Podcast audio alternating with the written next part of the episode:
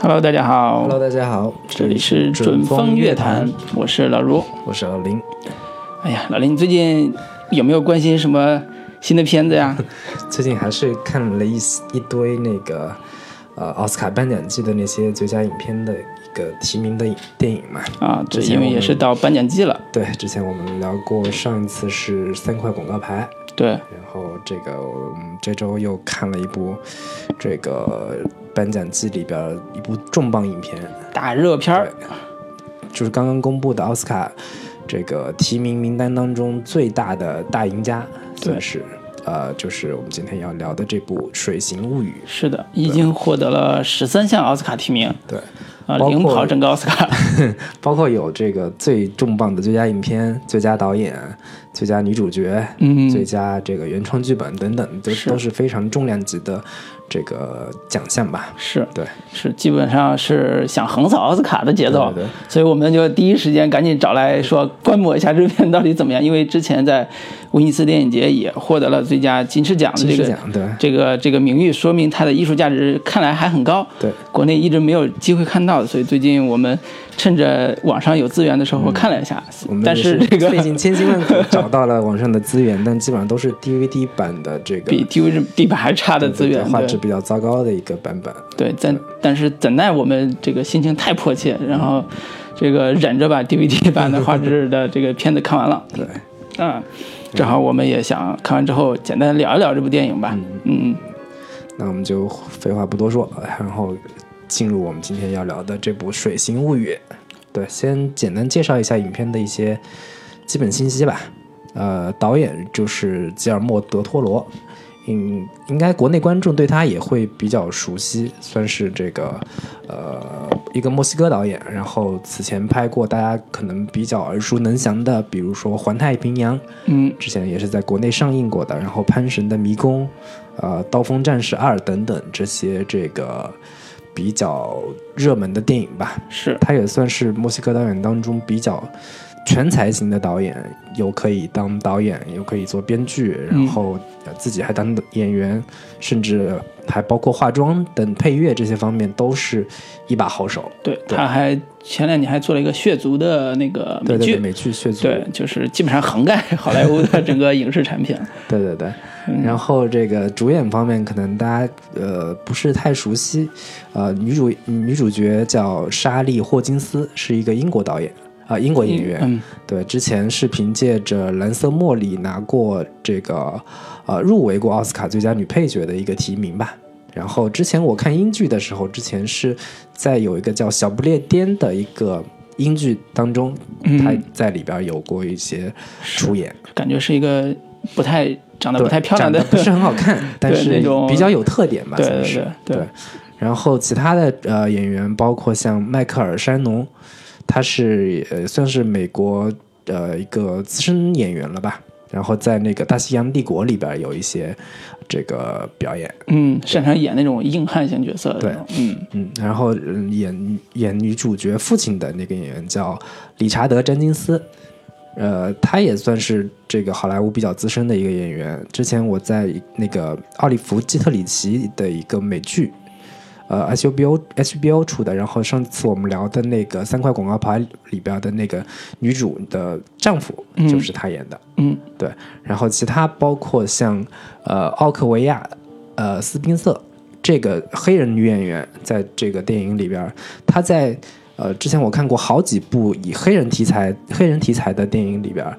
这个出演过，嗯，就是相当我我我对他形容就是美国黑人。女性政治正确代言人，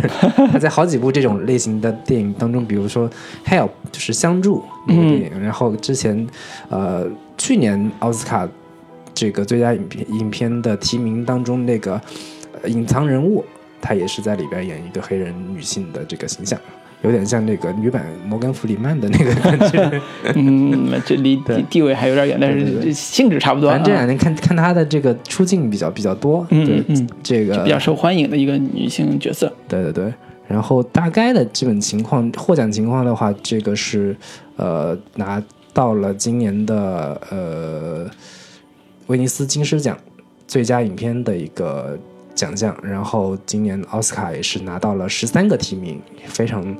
大热的一部热门片吧。对对对对，然后上映日期是二零一七年十二月一号在美国上映，然后国内是否引进的话，之前有听过传言说可能会引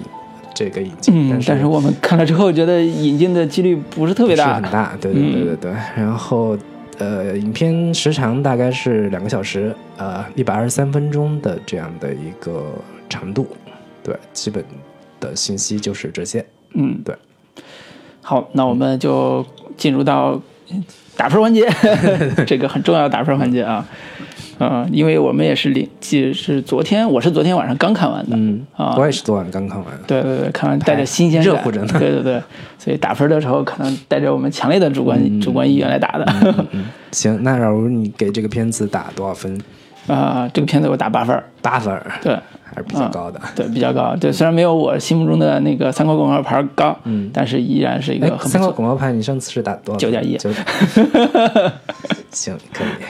对，这个八分儿，简单来说是给我带来一个很好的观影体验。虽然那个片子我看的版本画质真的是很差，嗯但是我看的时候真的两个小时是一一通气儿看完。对，就是非常的舒服，而且是晚上深夜看的那那种体验是非常的美妙的，因为它本来讲了一个爱情故事嘛，嗯这个感感受是非常美妙的，以以及啊、呃这个导演他本身是擅长视觉处理的，所以他的很多视觉视觉特效呃处理的那个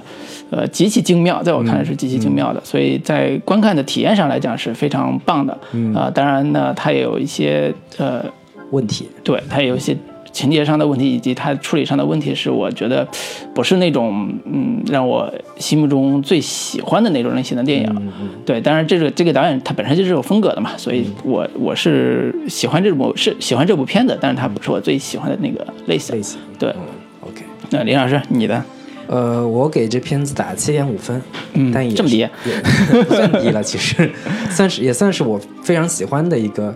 一个影片了吧。我我觉得这个片子特别像是一部高级版的美人鱼的故事，嗯，就是就是周星驰的美人鱼，周星驰的美人鱼的那个故事，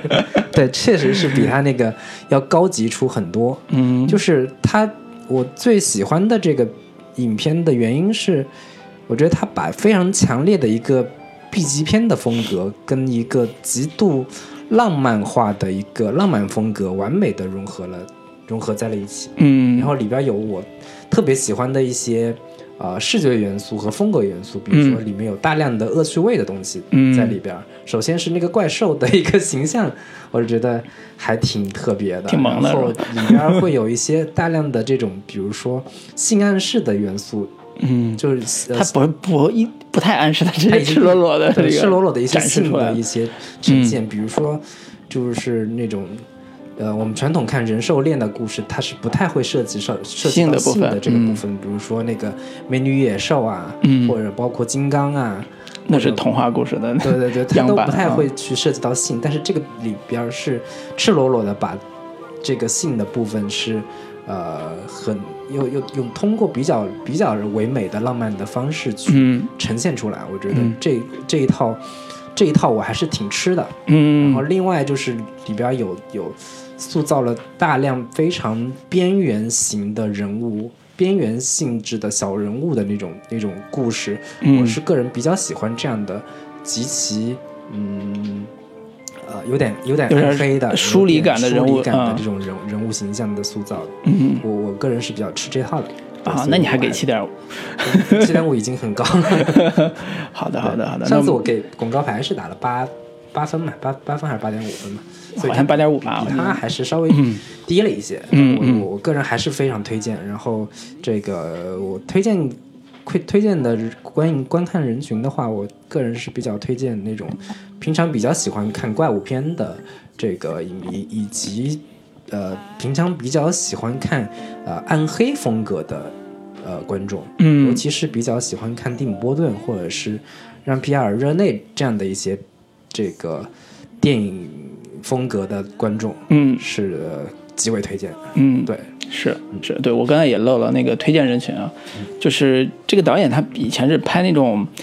呃叫什么？DC 漫画的这种风格，就是呃地狱男爵这种类型的，所以他是带着强烈的直男向思维去拍电影的一个导演，但是他并不是说我就拍不了爱情，这一部是他很少见的拍爱情的作品，所以呢，呃，我是觉得喜欢那种漫画感比较强的。那个呃叫什么观众其实是推荐看这一部的，因为它本身有它极其浪漫化的色彩和它的嗯也不叫漫画风，它的虚构的那个那个设定在的，所以这是一个一部分人群。第二部分是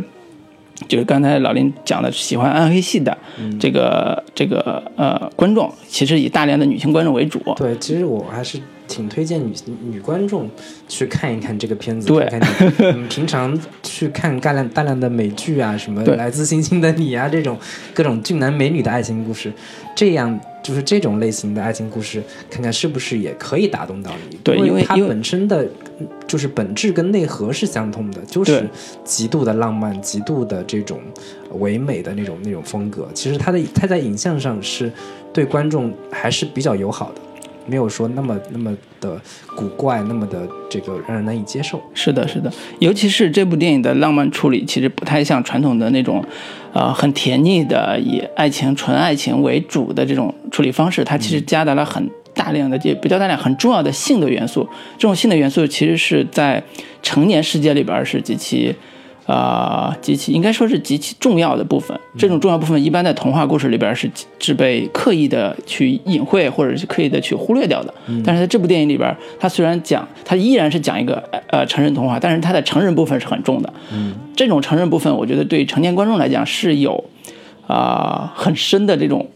呃叫什么？呃，开导意义的这种开导意义是你永远以前在看什么人兽爱情故事的时候，永远在想一个问题：他们到底是怎么完成这个成人礼的？对，这部电影是会每个人心中的那点藏着的恶趣味。对，就是他啊，这个可能后面会会讲到，就是里边有一个情节是。他的黑人女同事问他说：“你们俩那个了？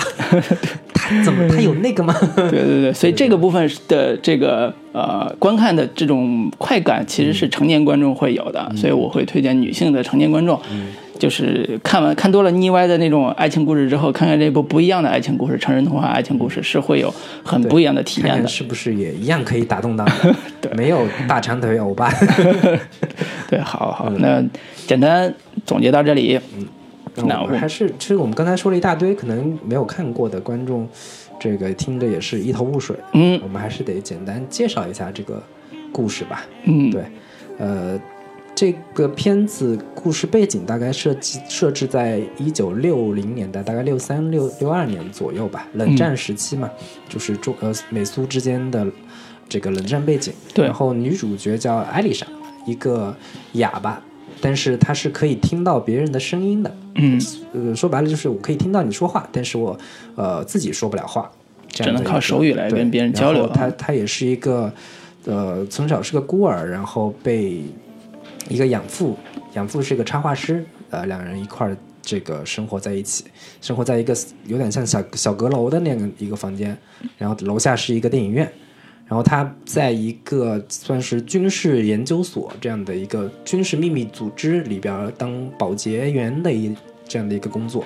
然后他每天的生活就是早上起来，然后煮鸡蛋，然后这个放热水在浴缸里自己撸一管。你这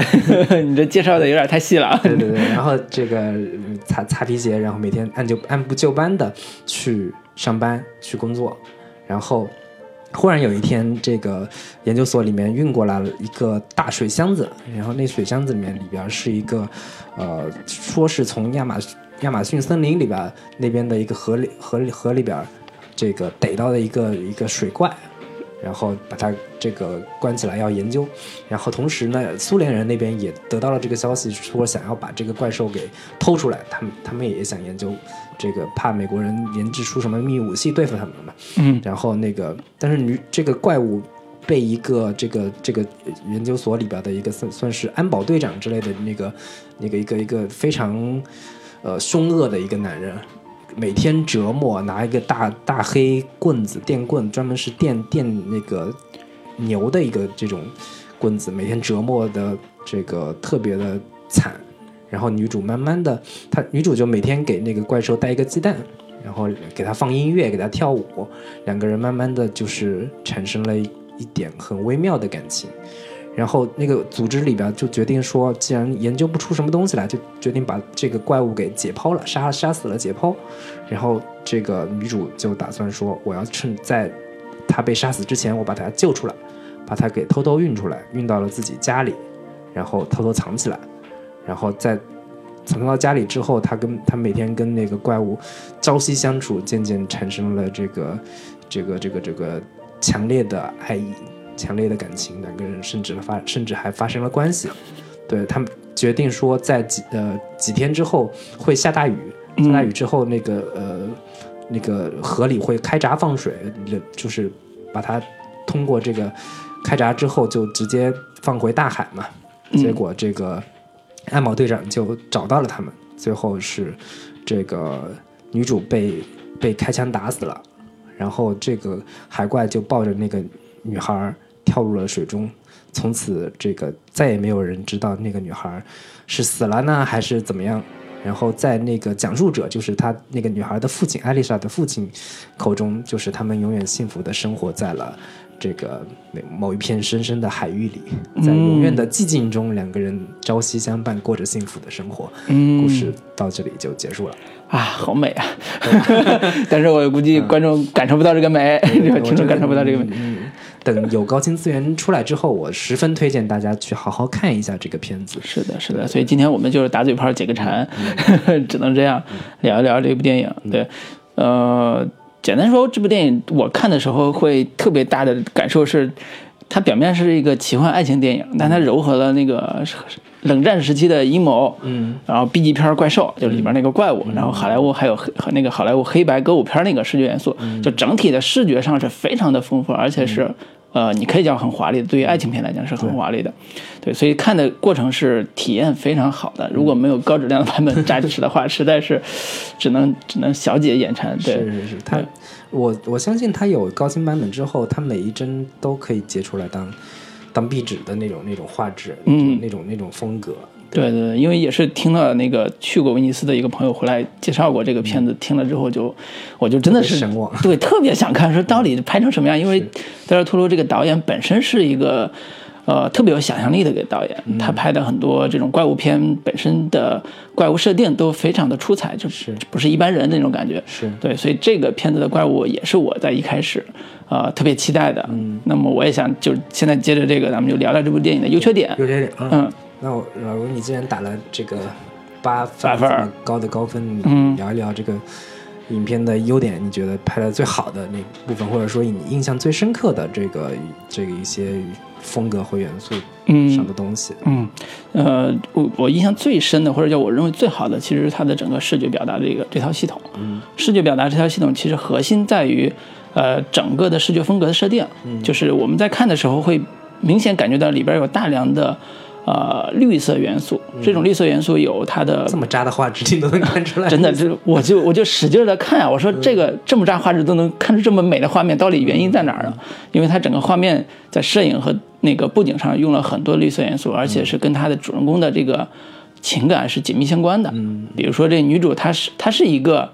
哑巴哑女，嗯，她整个的生活环境是一比较是一个比较孤独的一个状态，嗯，那么她在洗澡啊，她的整个家庭环境啊，用了很多这种暗调的这种这种绿色的元素，然后让整让她整个的心就是整个的情感是比较的沉的，嗯，就是这种这种塑造，其实在我们看让皮尔人类的电影里边是大量使用的，嗯，就是像那个呃天使艾米丽，包括像黑店狂想曲这种片子里边会有大量的这种这种。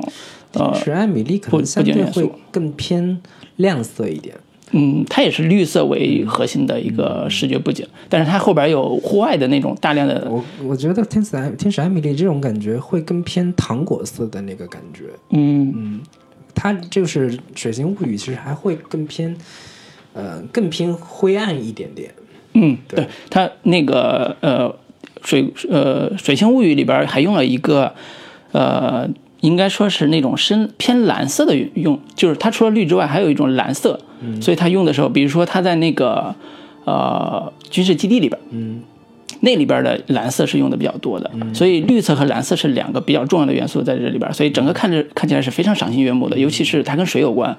它里边的水，比如说洗澡的那个女孩洗澡的那个水水缸里边，那个颜色是绿色的，然后呢，在那个呃研怪物研究所里边，那个水就怪物里边水是蓝色的，就它整个的颜色会用的非常的舒服，而且我们在看的时候也能感受到。这两种生物都喜欢水，嗯，最后呢，因为也在水里边开始他的浪漫之旅的时候，那种一以贯之的风格，在整个视觉上完成的是非常好的，是是是，啊、所以在最后，当我们看到最后一幕两个人在相拥在大海之中的时候，那种浪漫的气氛是是个高潮场面，然后也是特别打动人的。那么我在我在我看来，这一部分呃颜色和水的应用上来讲，是整个完成呃这个视觉主题特别重要的一部分，而且完成度也非常高。对所以它叫《水星物语》，有一个我自己理解有一个特别啊、浅显的理解吧，就是它其实在两个主人公的水的上面使用是非常的呃巧妙的，对然后完成的也非常的好。对，就这个水的这个元素，无疑是这个影片中最最最最核心的一个核心元素吧。嗯它故事一开始就有大量的关于水的这个呈现，因为这片名就叫《The Shape of the Water》嘛，嗯就是水的形状。然后这个女主每天早上醒过来，就是在浴缸里，这个只有在在水中她才有有欲望，有对有快感，然后包括她每天一起床之后，就把放几个鸡蛋在水中去煮，然后水那个那个水不断的咕嘟咕嘟冒着冒着冒着气泡的这个、这个这个形状，然后以及包括是这个就研究所当中那个水水这些东西怪物这些东西就就不用多说了。呃，另外有一有有一场我印象比较深刻的就是他那个。女主是跟那个怪物发生感情之后，发生关系之后，特第二段那个天这种都是典型的爱情戏的嗯嗯那种拍法嘛。嗯。然后他是上班去到那个这这个这个研究所之前坐公车，嗯。在公车上那天哦。下雨了，那个水滴一点一点一点嗯滴在那个玻璃上，然后他看到那个水不断的融合在一起，融合在一起，融合融合在一起。嗯。它其实这个是有很强烈的性暗示的这个这个成分嗯，，有象征意义所所谓的嗯。水乳交融啊这样的这样的一个意象在的，然后嗯非常非常这个唯美的视觉化的呈现了一个性暗示的画面，同时又把水这个东西放呃融融入了这个故事当中去。是。对，另外其实这个水这个东西，它在这个电影当中其实以同样就像我刚才说的，是有很比较明显的性暗示的这个这个成分在的。嗯。就是这个东西，包括在在中国，嗯。在在在西方，在各种神话故事里边，水嗯。本身就是一个某种代表着生生生命的代表着嗯生殖这样生殖欲望这样的一个、一个一个象征跟隐喻在的嘛。嗯。然后，所以他在影片当中，女主每天早上醒过来，在浴缸里要放水，她才能以才能有欲望，嗯。以及说这个呃，他们两个的他跟怪兽的这种性爱场面，嗯。也是说必须得有水才能，两个人才能水乳交融，鱼水之欢，嗯。各种哎这这种好有好贴切，鱼水之欢，对对对。对，美人兽恋，想象一下这个这个画面，两个人抱在水中的那个、那个那个感觉，对，嗯就是性的这个这个元素，其实在影片里面，呃，除了水之外，它其实还有很多其他的这个暗示，比如说那个。大黑棍子，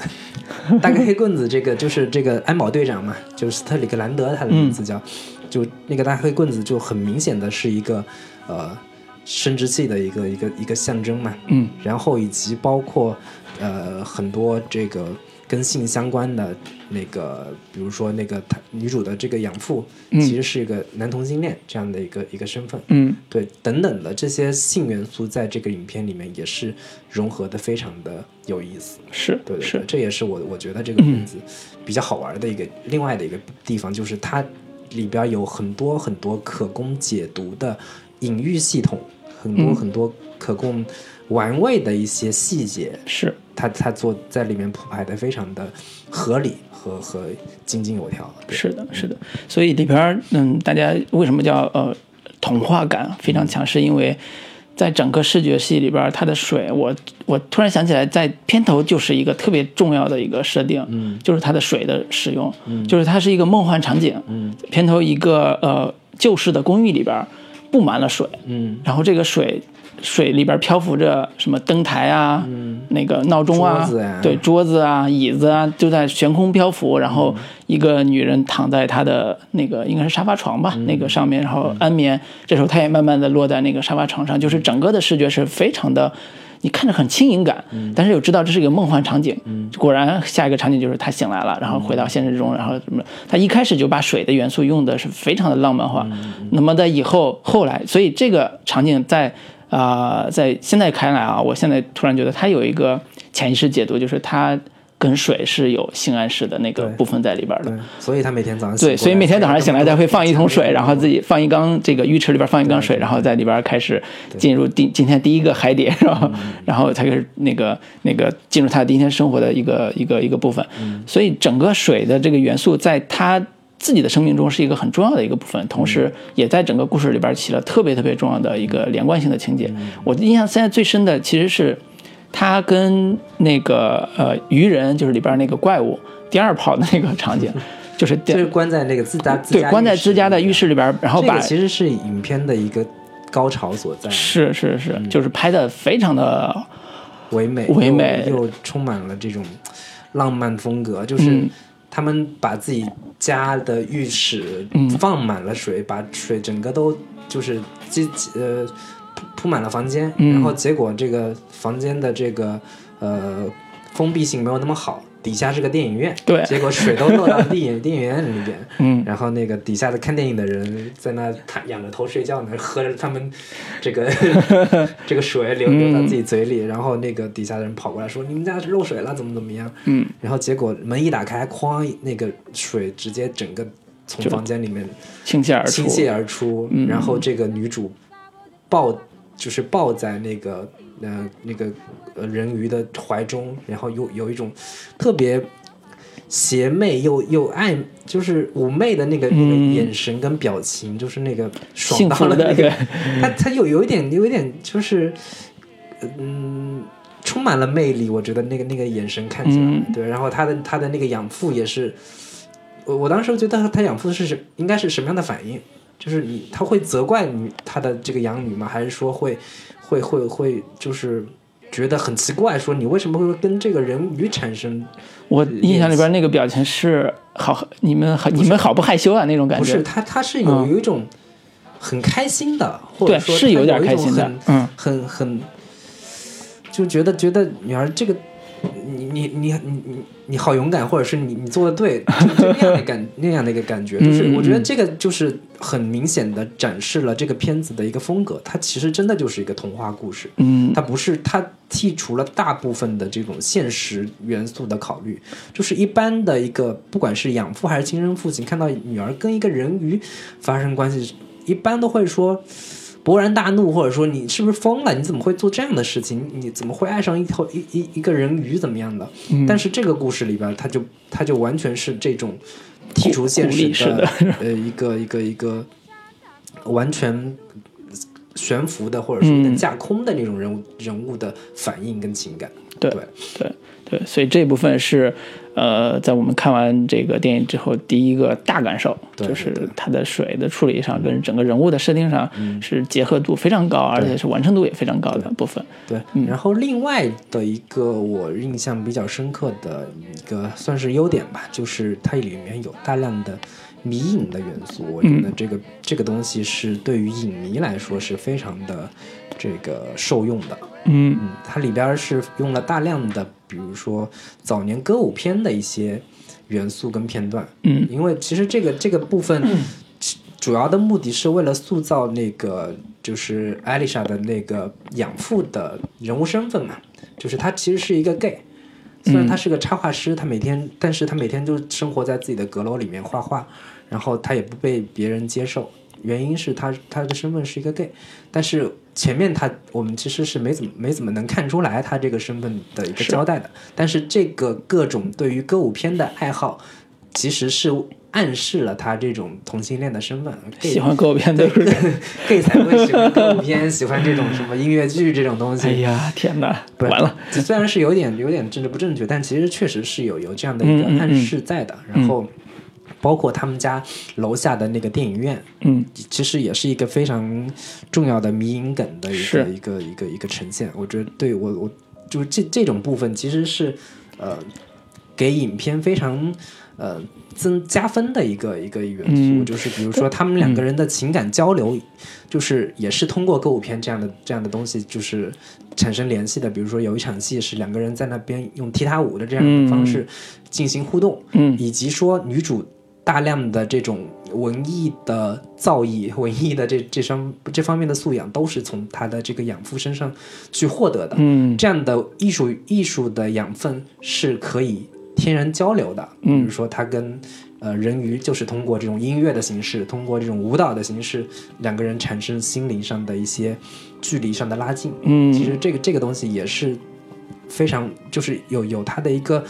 呃推进剧情的剧作功能在的。嗯，这两年我会觉得歌舞片的迷影梗是不是用的太多了？对，从从那对拉拉 La Land 就就是一个大标准嘛，就是标准的用迷影梗用的已经要吐的那种 爱情片，但是用的很很不错了。然后再往前，其实拉拉 land 跟这个不一样，就是拉拉 land 本身它就是一个歌舞片的一个设置，对它本来是歌舞片的类型，大类型在然后用这个。它所以在在融合那些其他语老的这个歌舞片的这些呃致敬的那些场景，其实是比较合理的。是这个片子是用了另一种形式，对于早年的老歌舞片的黄金时代嗯，的另一另一种致敬吧，算是。是是，包括像那个之前那个动画片《Wall E》里边也是用了很多歌舞片的这种元素来表达他们的爱情的方式。就是我我我突然会觉得好莱好像好莱坞在致敬经典这个迷影梗上，好像也也这个套路也用的太多了吧？这个我我之前想过这个问题，就是其实好莱坞这两年其实不太找得到他自己的一个呃突破口或者风、嗯。风，就是就是感觉好奥斯卡大叔有点像是一个垂垂老矣的老者，嗯，在怀念自己当年这个风华正茂的对经典时代。期，就是最年轻的时期那种朝气蓬勃的这种美好的这个年代。嗯。所以你拍这种东西，其实是很能打动到好莱坞那一批这嗯。个所谓的白左影评人 是吧？白左影评人也好，五十多岁的老一代这个白种老男人的就是口味。这个包括演员、制片人、导演他们等等的，他们都会有那一黄金时代的这种歌舞片的情节在，嗯，所以他们看到这样的一些元素是非常受用的。但其嗯。实确实是好莱坞最能最有代表性的一种这个类型片的一个、嗯。一个一个点嘛。是是是，而且是歌舞片本身它有极强的娱乐元素，嗯。比如说它的动作和它的整个剪辑会特别的舒服，就是让你看得很愉悦。本来歌舞片就是提供这种娱乐功能的嘛，所以在加入这种元素之后，呃，会有很新的兴奋点。对，所以这是观观看上来讲会有很很好提升的一个部分。嗯。对，另外它其实是在音乐音乐的使用上，其实也是比较的让人赏心悦目的，就是嗯。也用了大量的就是当年歌舞片里面的一些一些音乐，包括这个之前 Check to Check。就是嗯。那个弗兰克辛纳吹的那个、嗯。那个音乐，然后之前 War E 的那个那个里边的是。Put Your 什么 Saturdays Close 之类的，嗯。这样的一些音乐，让整个片子的一个复古风格，或者说六十年代的这种那种，就是就是那种非常怀旧的、非常的这个带有带有呃复古风格的这样的一个影片的基调，都是通过这样的一些元素来来来还原跟呈现的。对，尤尤其是这部电影里边最后有一段是当鱼人要和那个哑女要分别的时候，在他们坐在一块儿吃饭的那个场景里边，有一个是特别的，在我看来会特别的跳的一段歌舞片场面，就是他们当时在一段吃饭的时候，灯光突然只照在那个哑女身上，然后呢，画面开始由黑白变成呃由彩色变成黑白，哑女开始进入自己的表演时刻，就是开始唱歌了，她开始发出声音了，开始唱歌。唱歌的时候进入到一个新的环境，就是一个歌舞片经常出面出现的一个呃两人独舞和一个什么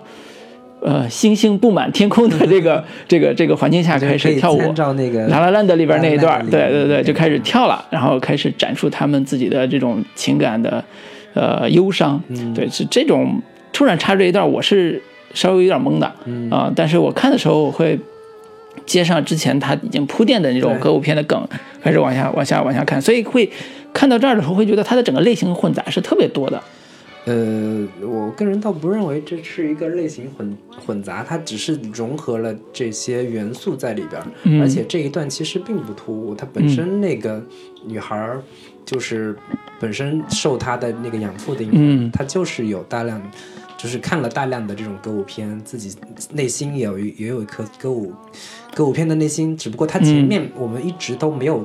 进入到他的内心世界，嗯。但是其实是有种种的这些元素在暗示的，比如说他自己经常就跳踢踏舞的那个那个动作，嗯。以及他在打扫卫生的时候不断的这种用在拖把在那边跳舞的那样的感觉，其实这这些时刻时刻他都是自己内心在幻想着自己可能是某一个时代里边歌舞片里边的一个主角的这个形象在在在在表演。嗯，是的。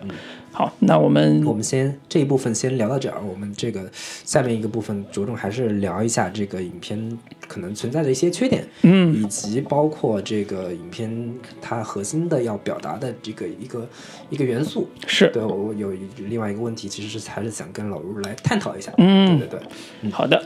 那我们来一首这个呃《水星物语》里边出现过的 Check to Check。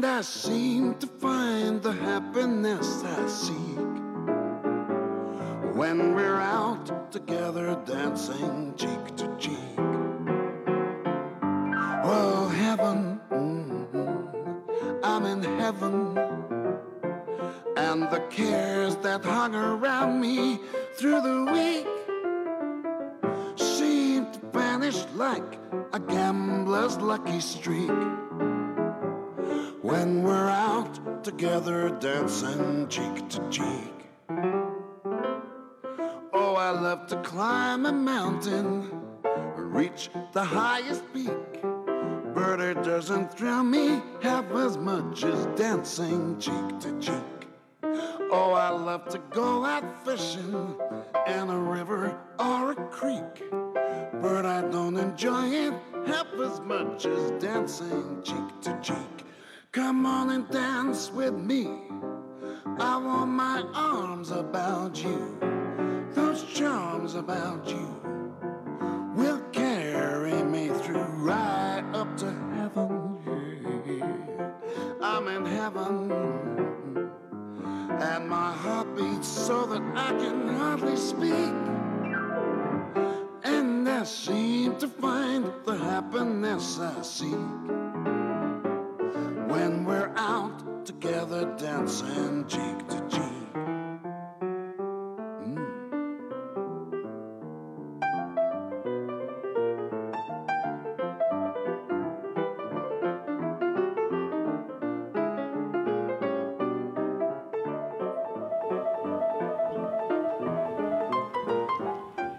好的，我们继续回来，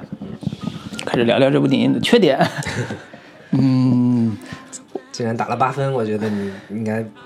比较难难找到它的一个缺点到底在哪儿。当然能，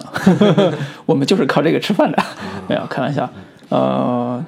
准确的是说，这部电影本身它的所谓的缺点部分，我当然我也看了一下豆瓣上的好多人的评论啊，豆瓣现在评论是七点六分，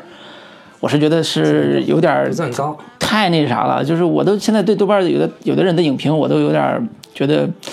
你你看电影啊，有时候看看走心才行。你要看不走心，你随便评几句，那就别别乱说了，就是就有点那种感觉，就是但我还是要说，豆瓣作为国内现现现阶段相对比较公正客观的一个评论网站的话，我觉得它还是有有它的一个嗯基准在的。就是当然当然对。这个是可以必须承认的，就是它的公平和客观性是必须承认的。但是同时我它就是本身豆瓣上的人员构成，他们的一些观影趣味，其实是有一些呃痕迹可循的。呃，对，就是说，我会觉得现在豆瓣的整个人群可能在发生比较大的变化，所以它整个打分体系也相应的潜移默化有一些变化。嗯比如说早期豆瓣我们打分其实比较偏这种真正是想想正儿八经喜欢电影、喜欢看很多好片、好电影的人在打分。现在豆瓣上大部分的新新来的这些打分的人，其实很多是那种，呃，电影只是我特别简单一个娱乐方式，我来打一下分而已，它没有那么就是或或者是为了一句精彩的短评来获得大家掌声的。对啊，就是有表演性质的一些评论嘛。对但是你也你也要知道说，现在时代不同了嘛。早早年文艺青年们，他大家的娱乐形式这么这么单这么单调是吧只能靠电影看电影。现在有可以看书，可以看各种的这个呃各种形式的游戏啊什么这嗯些东西，其实。电影的获取渠道也是这么容易，是是是，所以像我这种比较严肃的看电影的人呢，就有点稍微觉得现在看不惯，有点现在有点看不惯电影打分的这个。看不惯看不惯，只能证明你老了。呃，现在怎么批评起豆瓣来？我们要批评电影是吧？对对这个电影其实呃，我是觉得它在这个呃，应该说是 B 级片、怪物片这个套路上的设定，呃，跟它现在的爱情的这个类型上的这个融合上，稍微有一点点不是那么的贴。就是它本来是一个以呃抓人鱼和救人鱼为核心的一个故事线，嗯，那么在这个故事线里边，其实女主是一个跟他产生爱情的一个大大的故事线，嗯，但是但是同时又加了苏联和所谓美国的呃太空竞争。对冷战背景、太空竞争，然后要开始就是走阴谋论这条路线了。那么这种路线其实跟在呃零零七时代，跟之前的甚至像地狱男爵时代的那个基础路线是一脉相承的，但是那里边会提供这个类型特别好看的部分就是动作元素，嗯，就是它必须得有比较强的动作元素，把这个类型展示的很充分，这样的话它才能够呃释放这个类型的魅力。但是它只是现在借了这个类型的壳，讲了一个爱情故事，嗯，这个类型就是呃呃。真正的好看的部分反而一笔带过了，比如说最后高潮场面，鱼那个捉人鱼的那个男主来了，呃，不是男主，男二来了，来了之后，那个 biu biu 开了两枪，这故事就结束了，你知道吗？没有飞机大炮，这这人家身为一个国家重点什么科军军方重点呃秘密实验室，然后呢也没有任何一支军队来保卫这个实验室重要的这个人民财产，然后呢追捕他们的时候也是一个特别简单的，明明知道有个苏联间谍已经开始入侵这个实验室，成为这个实验室的什么博士的时候。他们还没有采取任何的措施，就是这种逻辑漏洞会让人觉得，我操，你这个也太小儿科了。这个我可能稍微有一点不同意见，就是嗯它本身这个片子，它就它就刻意的要去去动作化，嗯。它其实整个片子里面没有太多这种这个动作性的场面，嗯呃，然后那个呃也没有太多去展现。就是冷战背景之下，他们两两两方势力如何如何争夺，它它重点基本上都不集中在这些东西上。是然后这个我们看原先看金刚也好看这种这个美人鱼也好，都是一个怪物、怪物片的一个元素在。嗯嗯嗯，然后它会结尾都有一场这个金刚爬帝国大厦，然后各种直升飞机机打飞机。对，然后美人鱼也是，它有各种的就是武器去、嗯去追击这个人这个人鱼，但是。这个片子，这个《水形物语》里边，它其实从头到尾都没有太渲染说这个人鱼本身它有多大的杀伤力。嗯，这个东西它基本上没怎么展现，唯一展现的就是开头的时候，他掰了那个就是男二呃两根手指，嗯。他就唯一展现了他的这种暴力性的这个层面，以及说后面他吃了他们家的那个猫，嗯。就这这两两个场景，他基本上没没太多去呈现嗯。他的暴力性或者动作性的这个奇观上的呈现，是这个东西是很少的。是。另外就是从这个力量对比上，那个男二本身也没有太强的这种这个武力值这方面的这个这个呈现，所以嗯他、他俩之间他的最大武力就是威胁各种小喽啰，对嗯就是威胁个什么保洁员呀、威胁个什么博士啊，对这种还是可以的。还呈现他嗯本身作为一个普通人的那个层面嘛，他在家说跟他老婆也没什么话讲，然后性爱也比较粗暴等等的，然后就两有两个孩子。这这样的一些一些一些画面，他没有太多的去呈现这个这个人本身是一个集多大的权力在一身的这么这么一个人。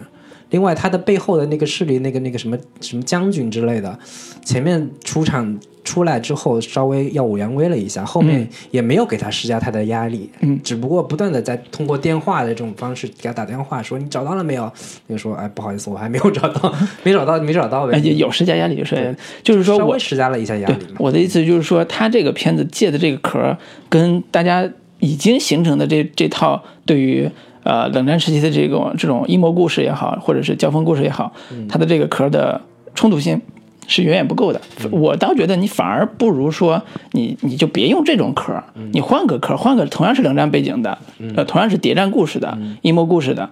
呃那另外一种壳就是之前呃郭将士兵裁缝他们间谍裁缝他们做的那个呃更暗黑系的冷战。嗯。呃，对抗就是直接直，你可以叫直接人性的冷战对抗，就是一个特别失失败的间谍，他在面临官僚式的呃冷战的叫什么国家的呃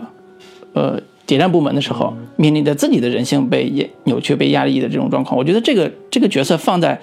呃刚才讲拿黑棍子的这个男二身上是特别合适的，但是他其实又把它抽象化了，又把它作为一个特别单薄的形象出现了。我觉得这个反而会让这个这个故事显得不是那么的。呃，有水准，在我看来，就是就是它本来是应该是借用一个更好的、更有艺术表达的一个类型元素去创作，反而是现在变成了它一个软软肋，就是这个软肋让它整个故事的合理性呃显得特别的不足。比如说，如果一个军方部门知道了这个人鱼它有治超强的治愈能力，嗯，那这个就是个大宝贝，它不管是不是送到太空，对，所以所以这就是它的一个设计就是它的一个设计的被被浪费的一个点，嗯，就是正常的一个呃叙事类型片里边，这种设计一定是成为一个众所周知的一个呃叫什么抢夺目标，一个你。嗯，麦克芬的存在的这种设定，那后来就变成一个简简单单是为了上峰，就是上级将军说你必须得抓回来，不然的话你就去死，就只能完成这个任务了。对，所以这是他整个类型处理上，我觉得，呃，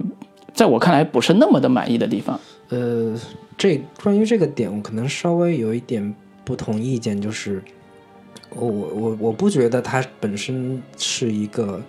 关于政治背景或者是关于政治惊悚这样的一个类型元素，嗯。类型片的一个套，它、嗯。它的最核心的类型片的套，其实还是一个怪物片的一个、嗯。一个套路，嗯。所以它加入了太太多这些呃政治背景啊，这些这个太多的军方势力的这些、嗯这些东西进去的话，会是会影响到它本身故事类型的一个纯粹性的。嗯，我明白。我的意思就是说，你换成换成一个政治惊悚片的路数，就不用那么那种什么军方背景这种东西出来了，你就还是这套人马，还是这套玩法，你照样可以讲一个比这个故事更好的，就是至少男二的处理上要比现在好很多的一个、就是一个一个处理它方式。本身，我我我我我的观点就是，它本身是一个怪物片的套路，嗯同时它又带有一点童话色彩的怪物片的套路，嗯所以它不可能给这个角色加太多的政治的呃元素，或者说加太多现实的元素，嗯它更多的还是集中在这个人本身的一个更抽象的、更纯粹的一个标签。就是他一直给这个男二的一个人设，就是他其实本身特别孤独，嗯他其实，在跟跟他老婆的一个交往过程当中，他一直渴望说，我我想要找一个不怎么说话的，我希望她很安静的在我身边，我对这样的女人才更感兴趣。我的内心其实也很孤独，就是整个片子他一直在探讨的一个核心的主题之一吧，算是，嗯嗯，就是关于孤独这个这个这个点。对对对，所以我接着你的话说，如果我推荐大家看一下《郭将士兵》那个呃缝去采访。四个的啊，就是一个特别那个呃阿卡雷的一个间谍作品改的嘛，就是特别好看的一部作品。如果是看过这本作品之后，你再去看这个，你就会知道说我刚才说那意思了啊、对，就是呃，我觉得这个点我们就讨论到这儿，然后呢，呃，听听你说你说这个电影的一些缺缺点，缺点。对，我个人觉得这个片子的一个比较大的缺点就是它太过于政治正确了。嗯它把太多太多政治正确的元素融合到了这样的一部影片当中，就是它本身呃想要冲奥的这个野心有点暴露的太明显了。嗯。你看它核心的去想要去探讨说这个呃弱势群体或者是边缘群体，他们被欺压，他们被凌辱，然后被边被大黑棍子 黑棍子打，黑棍子打 等等的这些元素，它在里边呈现的有太多太多了。首先，呃，女性形象，嗯。其次是同性恋群体，嗯。再其次是黑人群体，嗯。再其次是甚至是放在了这个这种残障人士的这种群体，比如就都是边缘人那个哑女本身她就是一个、一个残残就是残障群体的一个一个代表嘛。嗯同时还有包括像是呃，甚至把那个冷战背景当中那个苏联的这个这部分这个这个恶势力，就是跟我自己价值观、政治理念不相符的。嗯不相同的那些人，都是作为一个异端势力存在。就这样的一些元素，把整个片子塞的实在是太满了。对，这个是我我觉得我我这两年看好莱坞电影比较不满意的一个地方，就是太过直直路的呈现某一些主题，把政治正确这个东西当成了嗯怎么说一个一个一个红线，谁都不敢逾越半步这样的一个、一个一个一个一个小心翼翼的，然后讨好式的那种那种存在。只要是黑人，全是好人；然后只要是这个同性恋，全是好人。这样的这样的一些这个呃。就是元素在在这两年的好莱坞里面实现实在是太太多太多了，嗯甚至是让人有点恶心的那样的、嗯那样的一个呈现。然后包括像现实生活当中，也是因为各种什么性侵啊等等的，之前金球奖也是爆出了说大家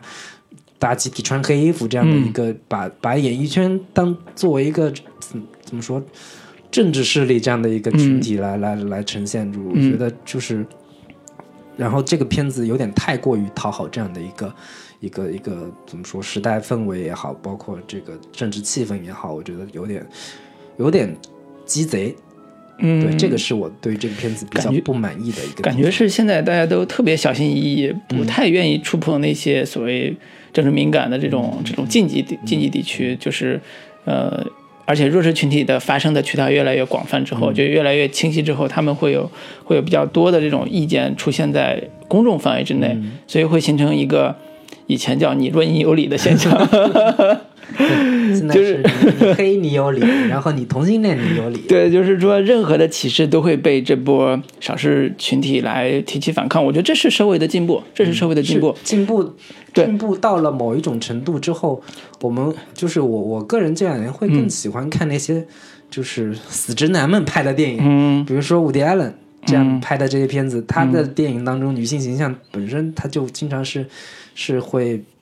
被被他调侃。被嗯他所嘲弄的这样的一群人，嗯。比如说女人就是心眼小，女人就是怎么怎么怎么怎么着，嗯，就是这样的一些，就是老老直男、老硬汉们、他们的这些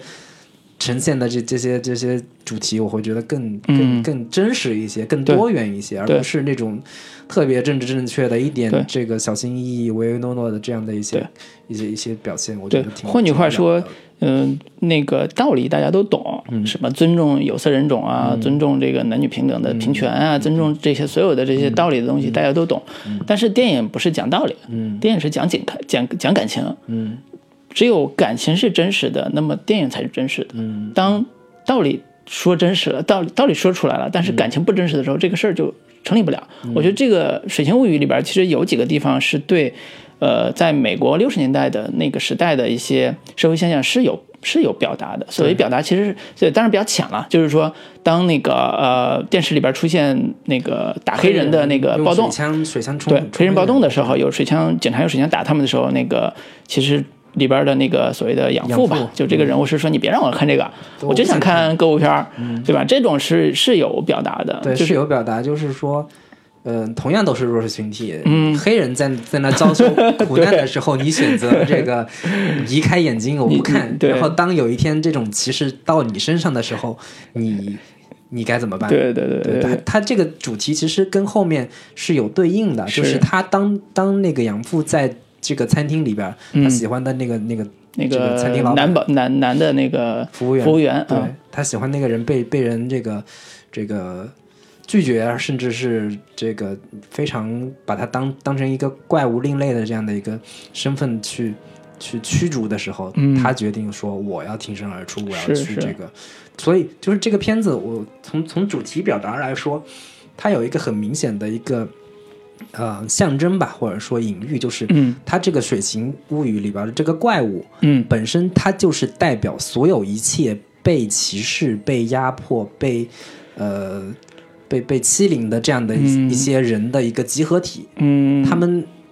所有的这些这些遭受的苦难都集中在这个这个怪物身上，所以这个怪物本身它就是代表了就是。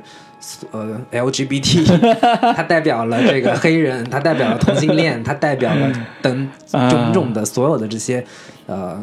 边缘人也好，嗯。被被这个压迫、被歧视的那一群人也好，就是哎本本身《水形物语》里边这个怪物本身就是这样的一个象征。哎，所以这个是解读很有意思，对，我觉得这个是，我觉得这本身也是导演想要表达的一个、一个一个一个核心点。嗯，对，所以女主爱上了这样的一个一个一个一个怪物，其实本身就是代表了这个导演的一个态度嘛。嗯就是说，所有我们就不应该去歧视这样的一些人，嗯他是值得我们爱的，嗯他是值得我们付出，嗯呃，真心付出平等的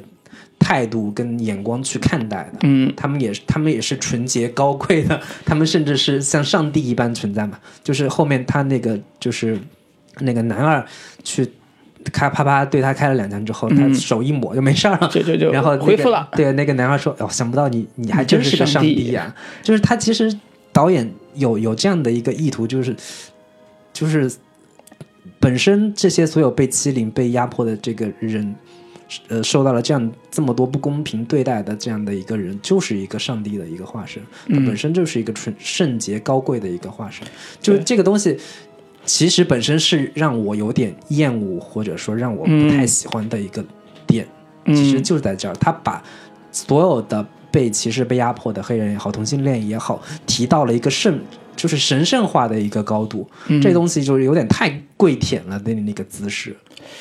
我觉得这个你解读有点太过了嗯。啊，就是说，呃，它里边有个呃很重要的情节，其实是那个拿黑棍子这个保安队长、嗯。对着有一个黑对着黑人的一个保洁员说的话，他经常会讲一个圣经上的一个故事嘛。那故事里边其实会说，呃，上帝会说那个你是我造的，你你也是我造的，嗯，就是就是说那个白人啊，你是我造的，黑人 也是我造的。有时候也是我造的，是吧？不是说全都是啊，有时候也是我造的。但是你我就不知道了，就是类似这种这种这种种族歧视的话，其实是那个黑人保安队长啊，不是白人保安队长在那说的。然后他说那个上帝的概念也是这个，就像你说的那个概念也是，就是谁是上帝？就白人是上帝，啊，黑人有可能也是，但是不全是，对吧？那个怪物就不用说了，他可能离上帝还很远。但是换句话说，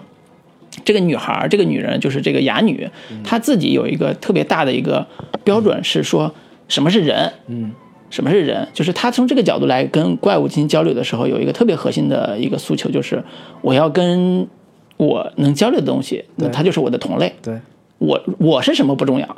我只要是能跟他交流，那么我就是同，我们就跟我们就是同类。那么这种同类的概念，其实已经超越了是人和人的种族的概念。你因为你只要是有有人，就是有种族种族的，只要有情感交流，它就是一个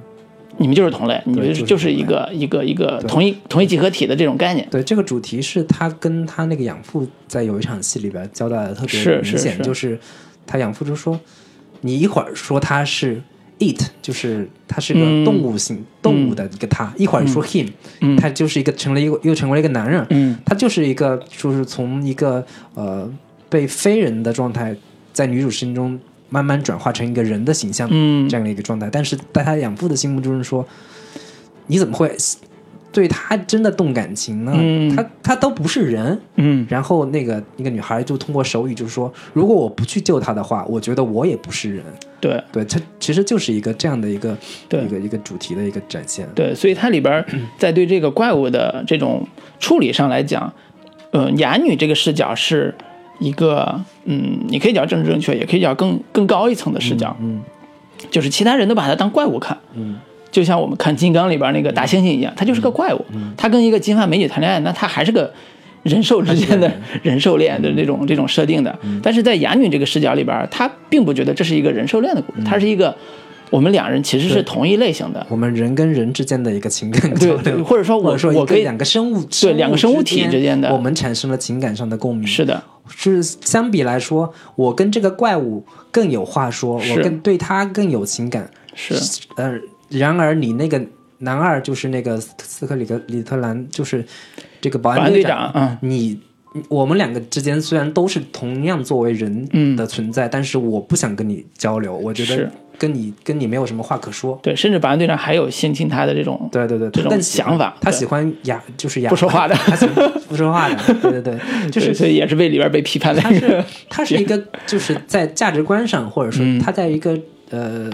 呃政治理念上更高阶的版本的一个怪物片的原因所在，就是它跟金刚不一样的，就是金刚里边那个女主还是把它当成一个怪物，然后嗯。那个我对你好像有一点就是这个你曾经对我好过，嗯。我我对你有一点同情，或者说嗯。我对你稍微有一点点这个情感上的共鸣，但是嗯。但是本质上我还是认为你是个怪物。是，但是在这个《水形物语》里边，就是女主是真诚的、真心的把它当做人来看待，当做一个自己的同类，同类至少是或者说同类嗯。它更纯粹的点就在于说，嗯、只要我认为他跟我情感有交流，只要我两我们两个人真心有有心理上的共鸣的话，我就会真的爱上他，把嗯他当成人一样存在的去爱上他。对，甚至说我根本就没有这样的一个意识或者是概念，就是我把你当人，而是说我们两个就是纯粹的爱情、纯粹的情感，是这样的一个更高阶的一个这个呃爱情观。嗯对我觉得是是比较高级的一个一个一个主题呈现，也是说他为什么会受到这个好莱坞今年得到得到十三个提名这样的一个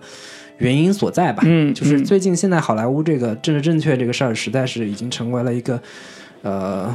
没有人敢触碰的红线。嗯，所以连马特达蒙说，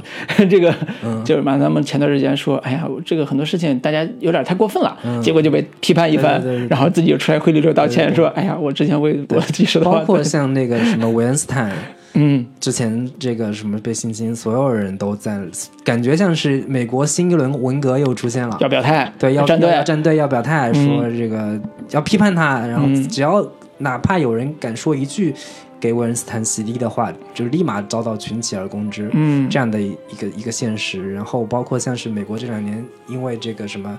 黑人这个民权又又高涨之后，包括像什么华盛顿呀，包括林肯呀、这些美国当年嗯之前说过那些所谓对不政治正确的那些对黑奴的话，也现在也被扒出来对，都了。扒出来了。嗯然后包括像什么什么什么其他那些，就是南北战争当中的嗯英雄、英雄雕像也也也也被人扒掉。就嗯这样的一个政治氛围之下，《水形物语》我觉得还是挺挺怎么说呢？你不能说他怎么就是有多不好，就讲就是多讲这种太依附正确的话，这个嗯但是就是有点太过于追。蹭热蹭热点，说白了就是有点儿有这样的感感觉，对？嗯嗯，那只是说我之前看到的资料是说，这个导演为了拍《水形物语》筹备了好多年，嗯光选角都选了四年，所以我觉得他那时候追这个热点应该是也追不上，只是说他真的不是小心是对，只是说他在整个创作上和当时的这个时代氛围嗯之间融合的还是很不错的。就是如果是或者说你你给他更更怎么说？呃，就说他电影这样呈现出的这个主题，其实是一直以来呃对对对，在美国和好莱坞的对对对，一个一个主流的一个嗯。情、一个一个主主题表达吧，应是该说，只不过他用用了一个更巧妙的形式，把嗯这个片、把这个主题更好的呈现出来。是。对我觉得这个到就是我们不用那么诛心的去、嗯。去探讨的话，我觉得其实本身它没有那么的，就是呃投机。是。对对对，对，所以我也是呃看到了它里边对于时代的所谓政治正确的这种表达，但是我我还是会觉得它整个主题其实在还是在讲爱情本身的这个过程。那这个过程本身它就是应该是两颗心灵之间的频率的共鸣。是的，只要这部分能够传达的非常不错，在视觉和整个视听的方式上完成的不错的话，那它就是一个很不错的电影。对对对。所以也是推荐大家看的其实。其实我我忽然想起来，就是，呃，一直以来的这些怪物片也好，科幻片也好，本身其实就是有这样的一个对于弱势群体的一个呈现的一个主题设置的，嗯。包括像黑衣人。黑衣人里边所有的这些外星人的这样的一个设置，嗯。本身其实就是一个非法移民的一个概对，念，就是墨西哥移民的这个设定。对对对，包括像、呃《X 战警》嗯。里边各种变种人、变异变异人，嗯。它本身其实也就象征了各种同性恋群体、黑人群体，他们被被被排斥的这种歧视、状况被排、嗯。被排斥这样的一些一些人，他们本身有非常有好的这个什么呃超能力，比如说嗯大家都会觉得这个呃。同性恋群体他们会有很好的艺术造诣，或者说黑人群体他们在体力上、在体育运动上有非常好的身体素质等等，嗯它都是一种对应的一个超能力的一个一个呈现。嗯对，就是这样的一些片子，所以放到这个《水形物语》里边儿，这个这个水怪本身也是有这样的一个呃，就是各种弱势群体的一个隐喻所在。我觉得其实也是非常合理的一个一个一个设置。是的。对对对，是的，也是符合这个整个一以贯之的关于大家怪物的想象。嗯，就是其实之前在那个这个导演德尔托罗的很多作品里边，怪物一直是他特别一以贯之的这种表达表达形象，嗯就是他几乎里边大部分的主角都是怪人，非常奇怪的，有的是从讲地狱男孩这种，是从异世界里边穿越过来的一个长得跟牛魔王一样的 一个人，对对对，然后它里边还有这种里边也有一个人鱼，嗯，叫鲍勃的那种人鱼，也是一个能预知未来的一个一个超能力的一个一个人人，就是它整个在怪物的视觉形象上来讲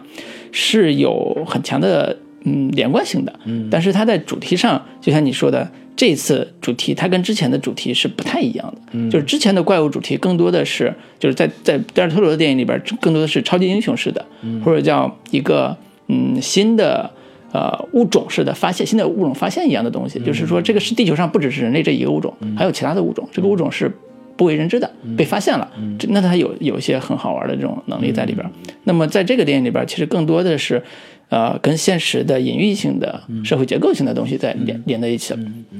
我觉得这也是导演他自己在处理自己怪兽形象的时候一个新的变化，跟之前不太一样的。嗯。对，还有一个小点我可以跟老吴探讨一下，就是、嗯我看完之后，我有个很强烈的感觉，就是呃，女主嗯。呃，我觉得她应该本身也是那个就是人鱼族里边的其中一员，我有这样的一个一个感受，嗯。就是它里边有不不少细节去呈现了这个这个这个这方面的一个呃元素，就是说女主被人发现，嗯。然后她跟人介绍说我是在水里被人发现的，嗯。对，同时她还脖子上说那个有三道这个抓伤痕，嗯。但是没有具体交代说这个三三道抓痕是嗯。怎么来的。然后后面又有对应说那个那个那个那个他的养父被那个人鱼给抓了，嗯。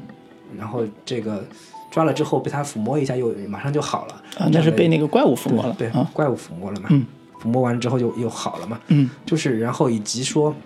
那个女主对于水有如此强烈的这种这个亲近，爱好，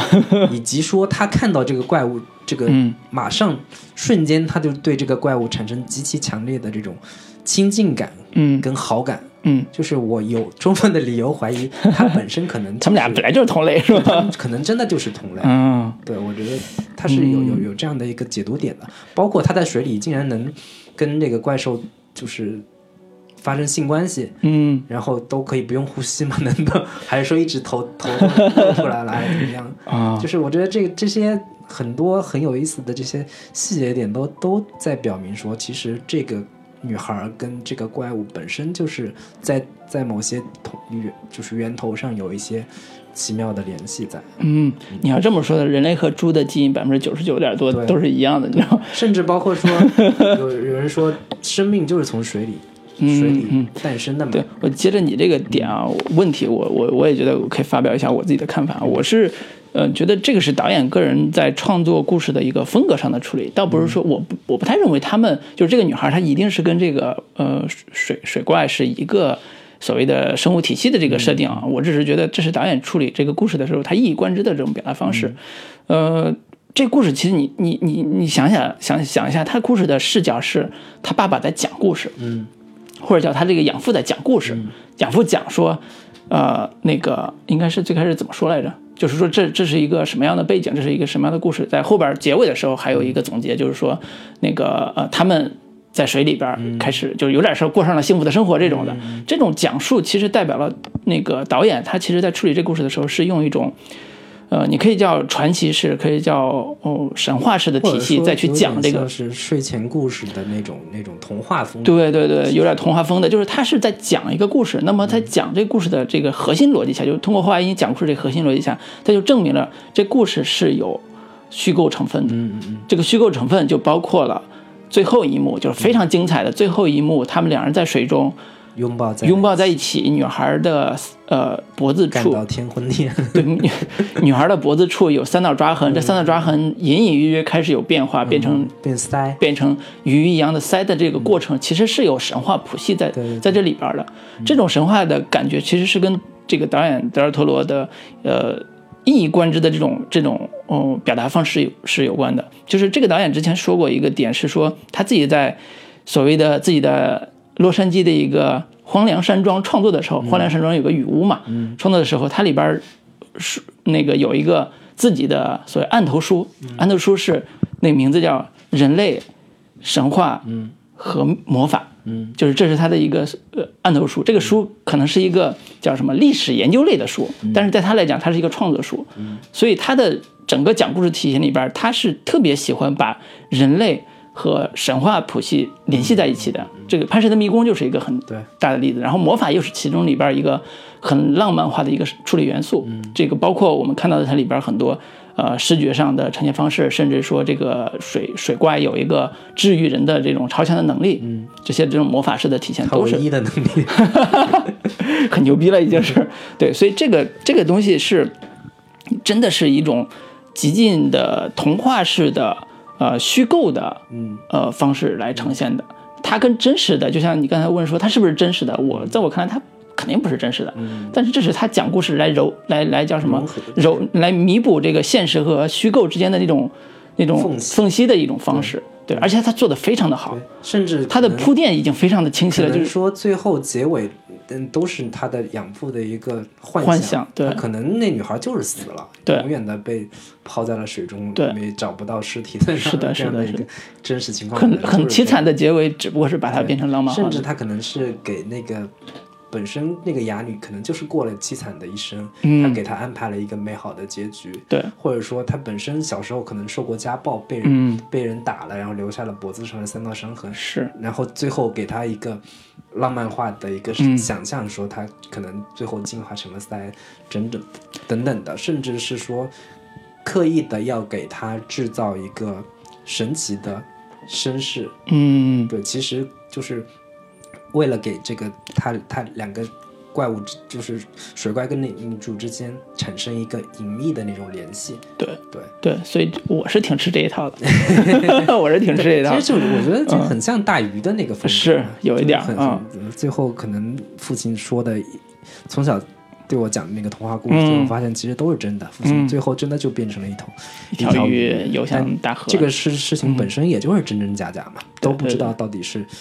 讲的是一个一个童话还是一个真实的是是故事，但是我们更愿意相信它其实是一个真实的。对，这就是现象这就是电影的魅力。对对对，就或者说包括像《少年派的奇幻漂流》，它其实也是一个，它可能做的更更复杂一点，它有嗯三层的真实的这个、这个套层在。对对对对，对，所以也是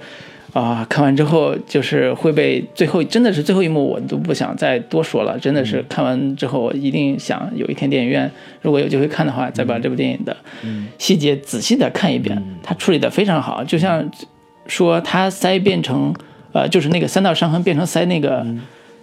那个时刻，我觉得是整个电影里边儿。呃，我觉得是这个导演写电影剧本的时候最核心、最想最的、华彩最想、最先想到、最牛逼的那个点。对它本身这个剧本就是其实是非常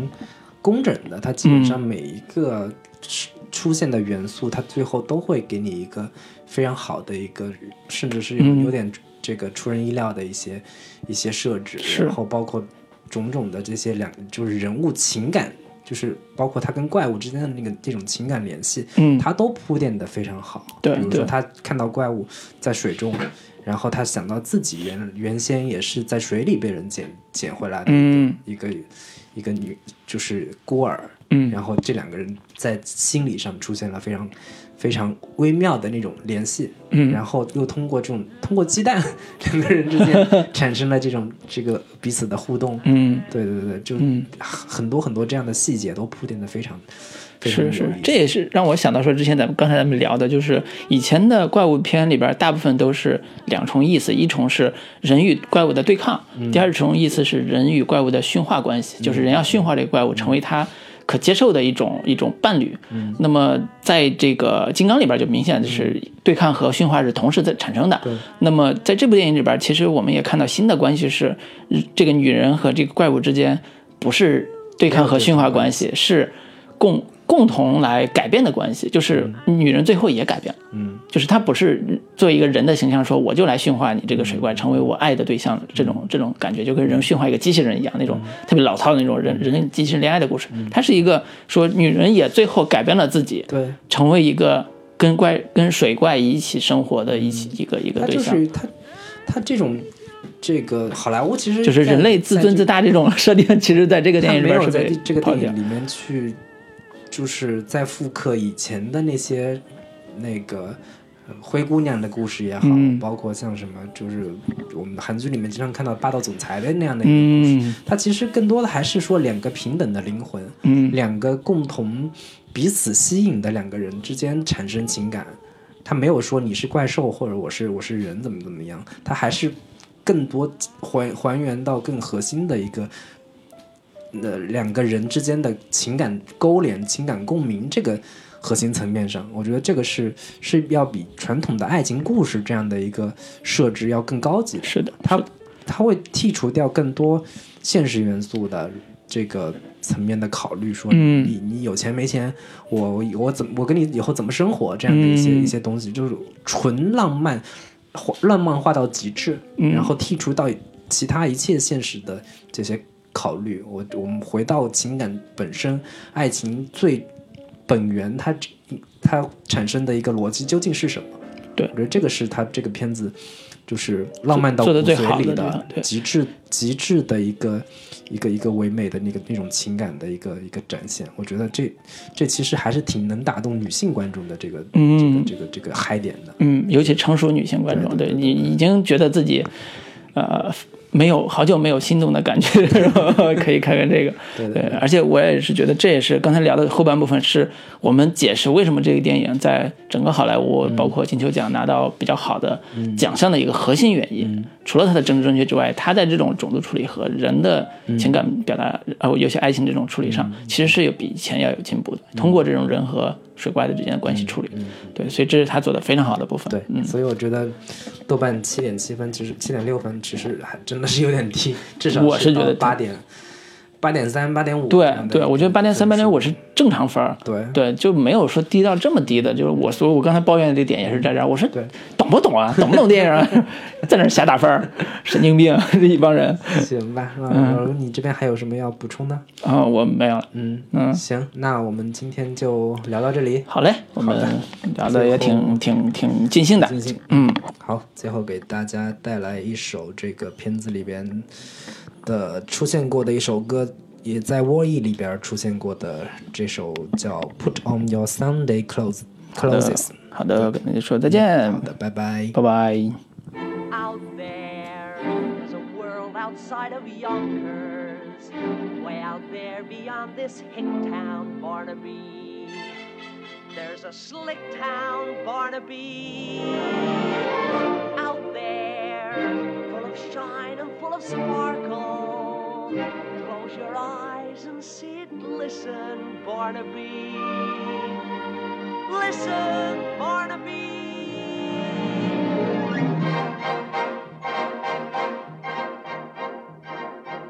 Put on your Sunday clothes, there's lots of world out there. Get out the brilliant brilliantine and dime cigars. We're gonna find adventure in the evening air. Night with the lights as bright as the stars. Put on your Sunday clothes, we're gonna ride through town in one of those new horse-drawn open cars. We'll see the shows at Delmonico's and we'll close the town in a whirl, and we won't come